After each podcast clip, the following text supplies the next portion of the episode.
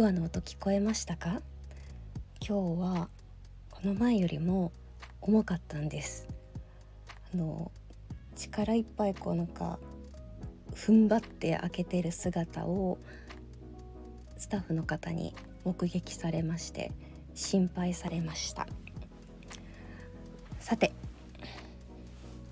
今日の「ザ・ファーストリード。作品は「大正ロマンス」こちらを読みたいと思います。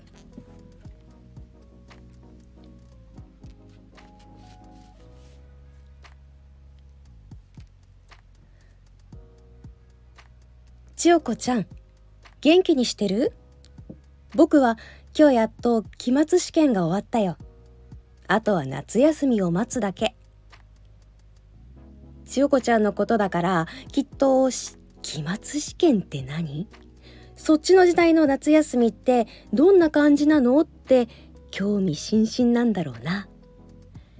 学校で習ったことをどれくらい覚えているか試されるのが期末試験。今回の範囲が江戸時代までだったから秋からは千代子ちゃんの時代のことも勉強するはずだよ。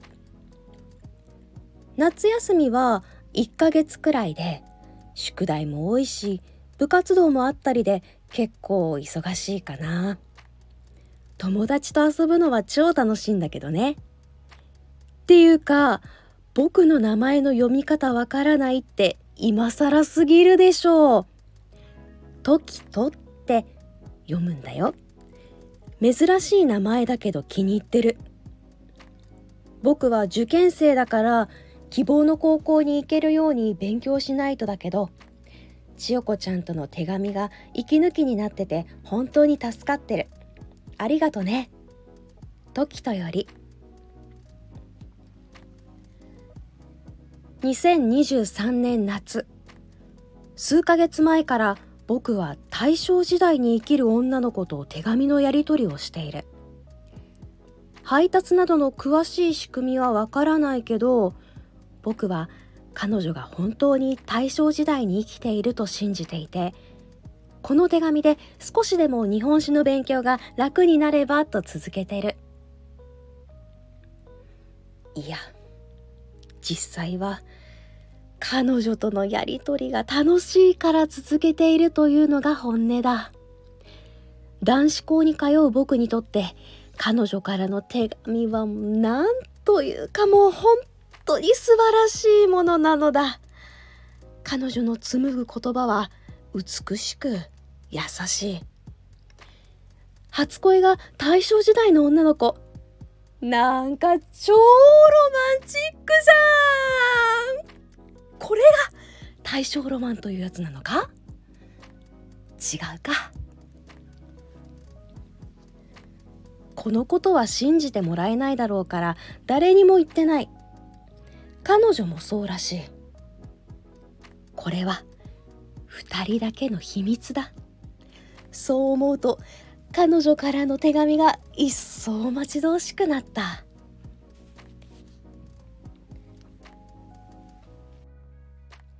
トキトくんお手紙ありがとう。ごめんごめん。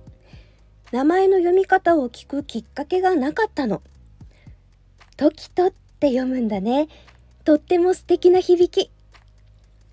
期末試験のことも夏休みのことも私が気になること全部分かってくれていて嬉しい。夏休みお勉強頑張ってね。私も時とくんからのお手紙を糧に毎日家事と弟たちのお世話頑張るよ。秋から学ぶこの時代のこと。私も知りたいな。でも知ってしまったらこれからの人生楽しくないよね。頭の中でこれからのこと。それからトキトくんのいる時代のことを想像して楽しむね。今日ねおしゃれして友達と銀座通りへ出かけてきたの。真っ赤な口紅を引いた綺麗なお姉さんがたくさんいて私も何年かしたらあんな風になるんだって決めた。綺麗になってトキトくんに会ってみたいななんて千代子より。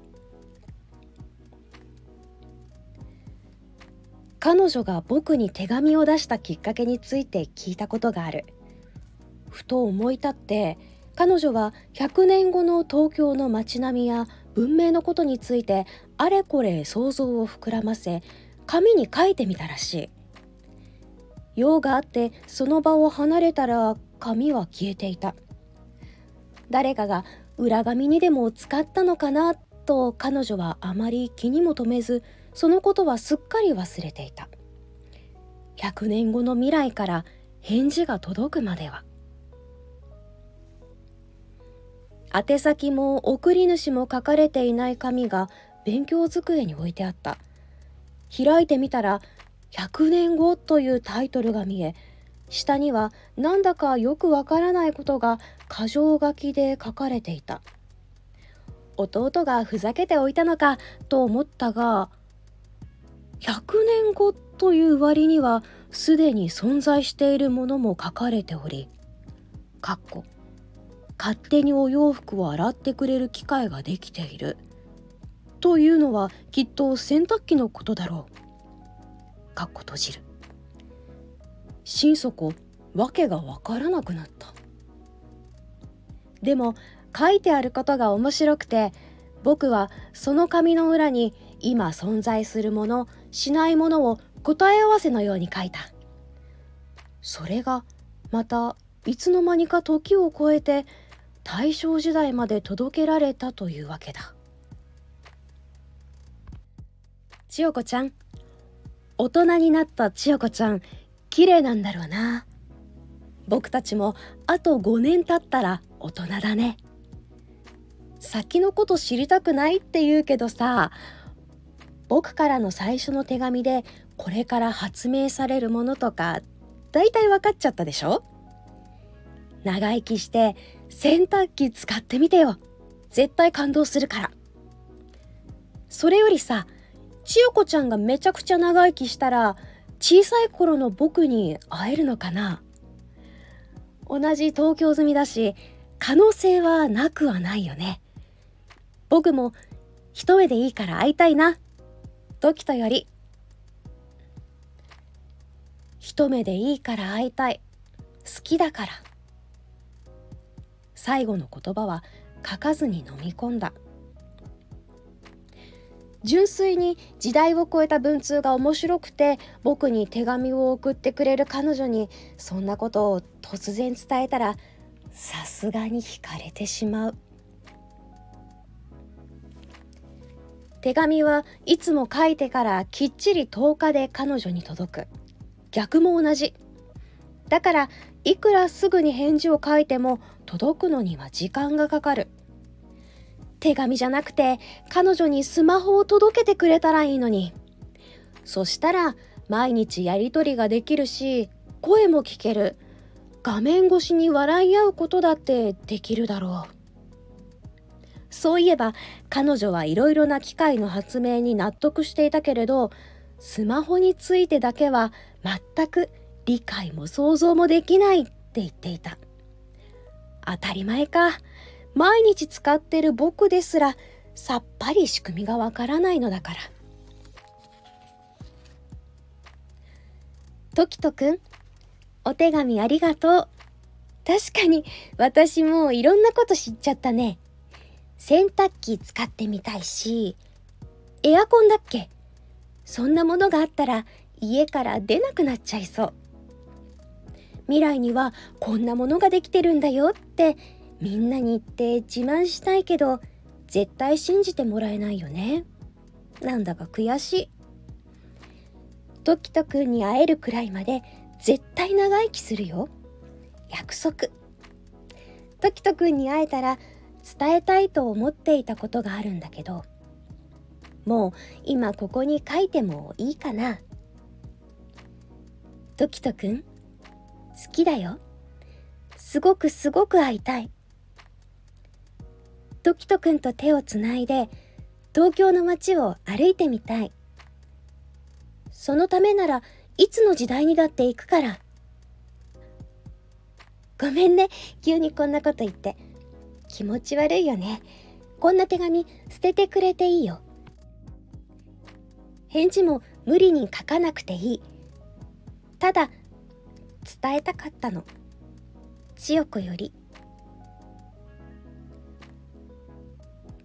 彼女からそんな手紙が届き僕が嬉しさのあまり絶叫して母に怒られたのは夏休み最終日のことだった。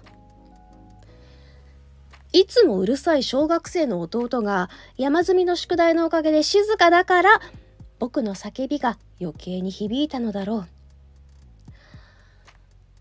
日が暮れる。もう夏が終わる。その日の夜僕は晩ご飯を食べ終えて父の見ているニュース番組をぼんやり眺めていた。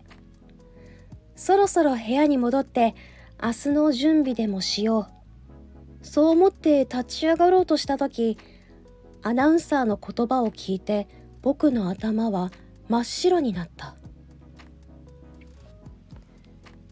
関東大震災の日から明日で100年を迎えます。関東大震災。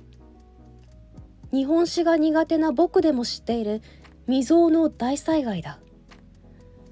慌ててスマホを取り出し関東大震災を検索する。1923年9月1日発生。死者およそ10万5千人。うち東京は7万人。大丈夫。まだ彼女が巻き込まれると決まったわけじゃない。そう信じようとすればするほど涙が止まらなくなった。今からでもどこか遠くに逃げるよう手紙を書こう。告白の返事なんて今はどうでもよかった。どうか奇跡が起きて1分1秒でも早くこの手紙が彼女のもとへ届きますように。届くまで10日もいらないでしょ。神様お願い。何でもするから。千代子ちゃんお願いがあります。今すぐできるだけ遠くに向かってください。大切な人たちを連れて。明日信じられないくらい大きな地震が東京を襲います。落ち着いたらまた手紙をください。いつまでも待ってます。時とより。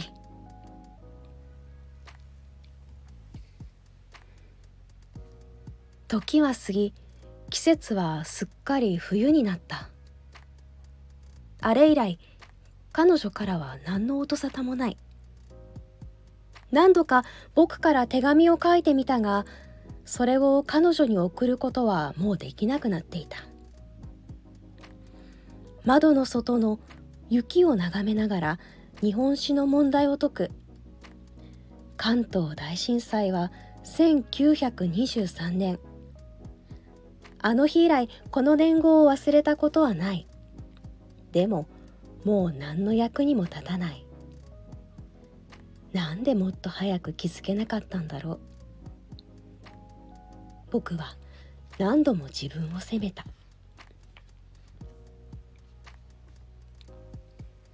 中学を卒業し高校生になった。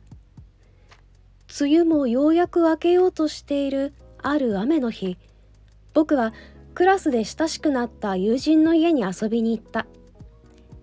彼の家に着くと優しそうなおじいちゃんが出迎えてくれた。友達の時とくん。時をかけるって書くんだよ。かっこいいよね。そう友人に紹介され「お邪魔します」と会釈をすると時とくんようこそゆっくりしてってねと少し驚いたような顔でそう言われた。帰り際僕はおじいちゃんから一枚の紙を手渡された。家に帰るまで待ちきれずに道端で傘を差したままそれを開くとそこには見覚えのある僕がずっと待ち望んでいた字があった。雨の音が遠のく。僕の心は一瞬であの夏に戻っていた。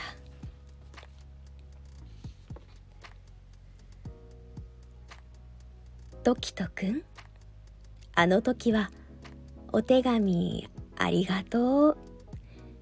私は震災から奇跡的に生き残って今こうして長生きできています。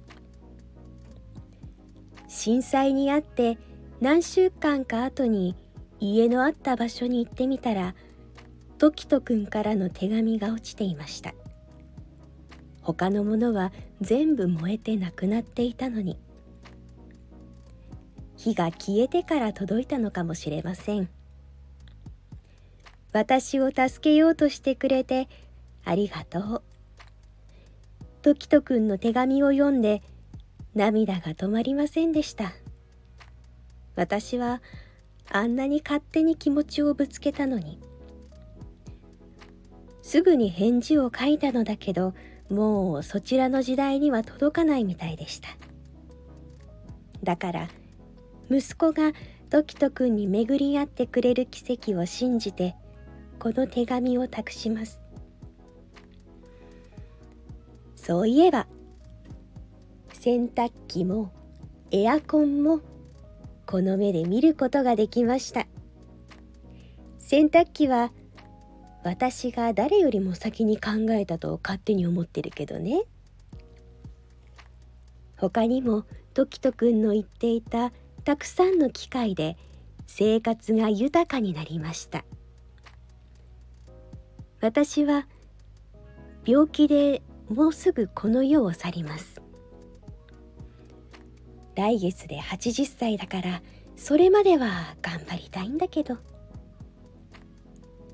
トキトくん私たち未来のどこかで会えるよね。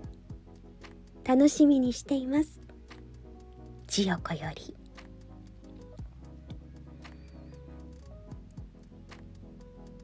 涙が頬を伝った。あの人は違う。温かい涙だった。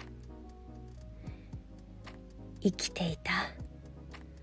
彼女はあの震災をくぐり抜けて憧れていた綺麗なお姉さんになれた。それだけで十分だった。その上最後の時に僕を思い出して手紙を書いてくれたのだ。スマホと同じ。本人たちにも仕組みがさっぱりわからない文通。スマホを使ったらいろんな場所にいる人とつながることができるけど未来にはいろんな時代の人とつながることができる機会があったりするのかも。そんなことをふと考え僕も彼女のように未来のことについてあれこれ想像を膨らませてみる。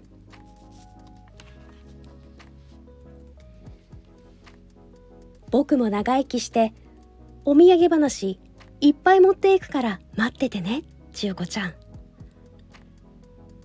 そう誓うと彼女が微笑んでくれたような気がした。空を見上げるといつの間にか雨は止んでいた。今年も夏が始まる。僕は傘を畳み大きな一歩を踏み出した。